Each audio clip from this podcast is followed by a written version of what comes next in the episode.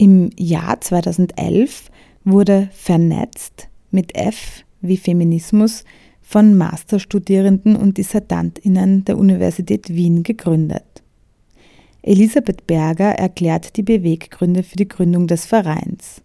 Einerseits hat er zum Ziel gehabt, eine bessere Vernetzung äh, zu ermöglichen und sich gegenseitig zu unterstützen und andererseits aus einem politischen Interesse heraus, dass der Frauen- und Geschlechtergeschichte genuin innewohnt. 2015 kam ein Blog mit demselben Namen dazu. Auf diesem werden zweimal pro Monat Beiträge zum Thema Frauen- und Geschlechtergeschichte veröffentlicht. Seit 2017 wird der Blog als digitales Medium von der österreichischen Nationalbibliothek Langzeit archiviert. Vernetzter Blog möchte jetzt ähm, einerseits den jungen Wissenschaftlerinnen und Wissenschaftlern eine For ein Forum bieten und andererseits die Sichtbarkeit der Frauen- und Geschlechtergeschichte erhöhen. Dabei kommt eben eine dezidiert politische Intention zu tragen. Es geht darum, den öffentlichen Raum zu besetzen und ihn nicht ultrakonservativen, rechten bzw. rechtspopulistischen Stimmen zu überlassen. Bislang finden sich dort 44 Beiträge von Wissenschaftlerinnen. Rund 600 Zugriffe pro Beitrag verzeichnet vernetzt über soziale Medien. Primär sind sie im deutschsprachigen Raum vernetzt. Es gibt aber auch einzelne Beiträge darüber hinaus, etwa aus den USA. Vernetzung verbindet Mensch klassischerweise oft mit patriarchalen Formen wie Männerbünden und Burschenschaften. Dem entgegnet Berger, dass Vernetzung immer schon eine Strategie feministischer Praxis war und nach wie vor ist. Also einerseits natürlich, ähm, indem wir ganz bewusst ähm, uns vernetzen, auch ein, ein, ein Gegenbart zu der Vorstellung, dass Vernetzung männlich ist.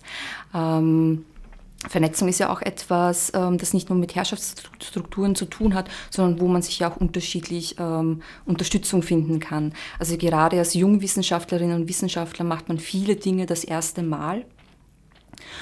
Und ähm, da ist ähm, die Anbindung an den Verein ähm, sehr hilfreich, indem man sich einfach mal austauschen kann oder nachfragen kann, etwa ganz pragmatisch, äh, praktische Fragen wie ähm, die Finanzierung von einer wissenschaftlichen Publikation, aber auch den Austausch hinsichtlich von methodischen und theoretischen Ansätzen in der Frauengeschlechtergeschichte.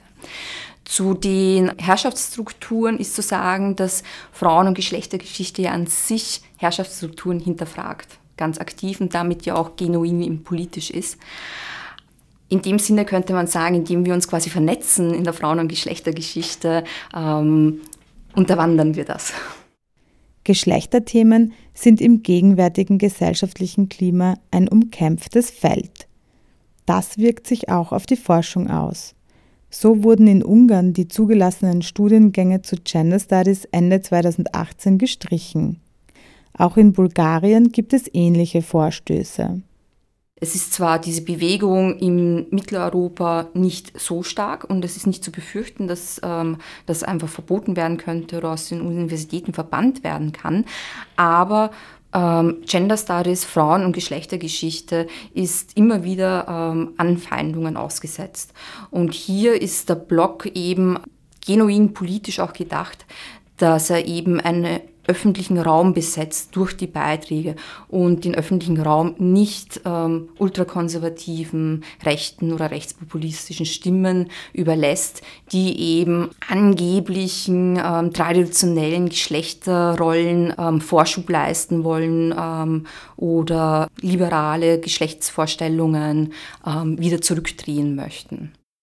Obwohl vernetzt aus dem wissenschaftlichen Bereich kommt, grenzen sie sich nicht vom Aktivismus ab. Berger dazu. Es ist uns eben ganz wichtig, auch diese Vernetzung hin zu feministischen Initiativen und Aktivitäten zu setzen, wo, glaube ich, die Frauen- und Geschlechtergeschichte auch nie ganz abgetrennt werden kann oder sollte. Also der Ursprung ist ja auch in der Verbindung zur Frauenbewegung der 60er Jahre. So behandelt Vernetzt zum Beispiel den Frauenstreik am 14. Juni in der Schweiz oder sie verweisen auf feministische Blogprojekte wie die Black Women's Stories. Jede Sternchen, jeder Sternchen kann bei Vernetzt Beiträge einreichen. Die Redaktion bespricht die Vorschläge halbjährlich. Die Themenbereiche sind dabei sehr vielfältig. Das beginnt bei frühneuzeitlichen Vorstellungen über angeblich typisches Verhalten von Dienstmägden, die Infragestellung der Vorstellung des Alpinismus als eine primäre Männerwelt und geschlechtsspezifische Implikationen des Eurovision Song Contests oder auch ein, wir haben auch einen Beitrag über Werbung für Monatshygieneprodukte in der Zwischenkriegszeiten des Nationalsozialismus. Bei REL gibt es ähm, auch immer wieder Beiträge über aktuelle Probleme, wie etwa eben geschlechtsspezifische Formen des Antisemitismus oder die Auswirkung des Neoliberalismus auf weibliche Lebenswelten. Die letzten Beiträge, ähm, die wir im früher beginnenden Sommer hatten, ähm, war ein Blogbeitrag über grundsätzliche Gedanken zur Archivarbeit, also das physische Erleben von Archivarbeit den Frauenstreik in der Schweiz und ein Interview über Neoliberalismus, Patriarchat und Prekarisierung und eben deren Konsequenzen für weibliche Lebenswelten.